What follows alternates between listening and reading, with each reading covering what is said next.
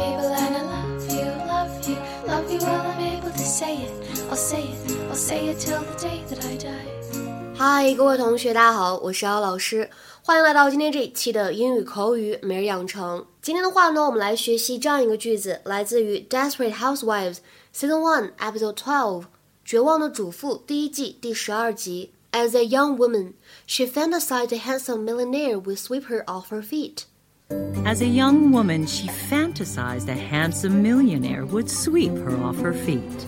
As a young woman, she fantasized a handsome millionaire would sweep her off her feet. 成年之后，她幻想着能够有个钻石王老五让她陷入爱河。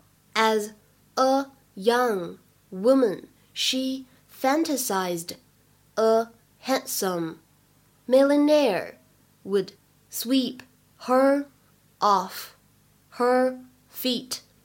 在整句话的朗读过程当中呢，我们注意一下，as 和 a 可以连读，就会变成 as a as a，而后面位置的 sweep 和 her 放在一起的时候呢，可以有一个击穿爆破的现象。在这里呢，就会感觉字母 h 没有怎么发音，所以呢，这两个词放在一起可以读成 sweeper sweeper。 Martha Huber waited her whole life for something to happen to her. Something exciting. As a child, she hoped to be kidnapped by a band of pirates. As a teenager, she dreamt of being discovered by a Hollywood talent scout. As a young woman, she fantasized a handsome millionaire would sweep her off her feet. But the years had flown by, and still nothing exciting had ever happened to Martha Huber. Until the night she was murdered. Hello, Mrs. Huber. Paul, Let me give you a hand. that's really not necessary. I insist. In those last moments, it occurred to her, in addition to being boring, life could also be very cruel. Luckily for Mrs. Huber, death was far more merciful. 今天的节目当中呢，我们将会来讲解四句台词。这四句话呢，相对来说都是有联系的，所以我们一起来学习一下。先来看一下第一句：As a child, she hoped to be kidnapped by a band of pirates. 孩提时代，她希望自己呢能够被一伙海盗所绑架。As a child, she hoped to be kidnapped by a band of pirates. 在这句话当中呢，be kidnapped by somebody 表示的是被谁谁所绑架。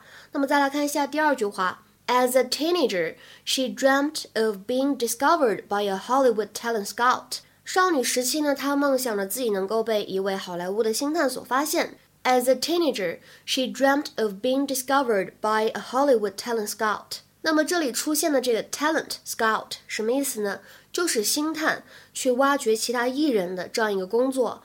Talent 本意指的是才艺的意思，而 scout 本身可以用来指侦探。那么 talent scout 就是星探。而且呢，前不久我们在第四百六十期的节目当中呢，我们讲过一个比较相关的短语，叫做 somebody is plucked from obscurity。Somebody is plucked from obscurity，就是从一种默默无闻的状态当中脱离出来，一举成名。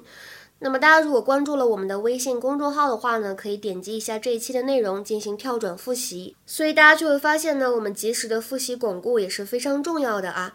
那再来看一下第三句话，也就是我们今天的关键句：As a young woman, she fantasized a handsome millionaire would sweep her off her feet。成年之后，她幻想着能够有个钻石王老五让她陷入爱河。这里的话呢，我们将会学习一个非常重要的表达，叫做 sweep somebody off his or her feet，让某个人呢一见倾心，迅速坠入爱河。To make somebody fall suddenly and deeply in love with you。比如说，我们来看一些例子。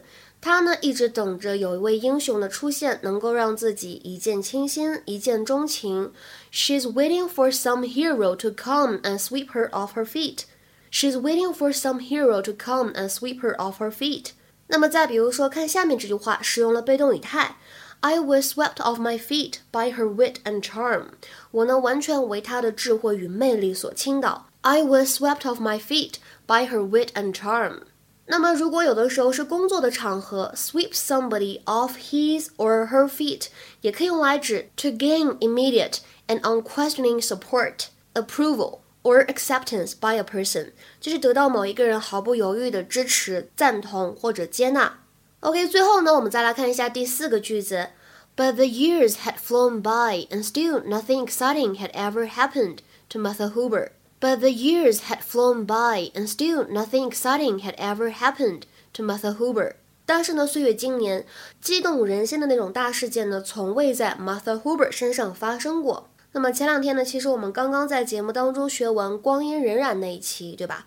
在我们学习《Modern Family》Season Two Episode One 的这个台词当中呢，我们学会了 "Time marches on" 可以用来表示光阴荏苒或者呢时光荏苒这样的含义。其实呢，这里出现的 "fly by" 意思呢非常的类似，就是用来表示时光飞逝。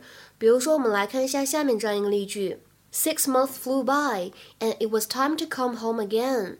六个月呢，转瞬即逝，又到了该回家的时候了。Six months flew by, and it was time to come home again. 今天的话呢，请同学们尝试翻一下下面这段对话，并留言在文章的留言区。第一个人他说，Is Lucy still gushing about her new boyfriend？第二个人他说，Yeah, he must have really swept her off her feet. Is Lucy still gushing about her new boyfriend? Yeah, he must have really swept her off her feet. 那么这样一段对话应该如何来翻译呢？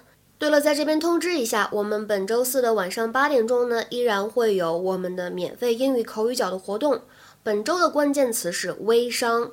那么我相信这样的一个职业呢，肯定很多人是又爱又恨，或者呢大家看法非常的不一致，褒贬不一。如果呢想参与到这次的免费口语角活动讨论当中来，可以添加一下我的微信 teacher 幺幺五。最后一个五呢是阿拉伯数字，期待各位同学的踊跃参与。我们今天节目呢就先讲到这里了，拜拜。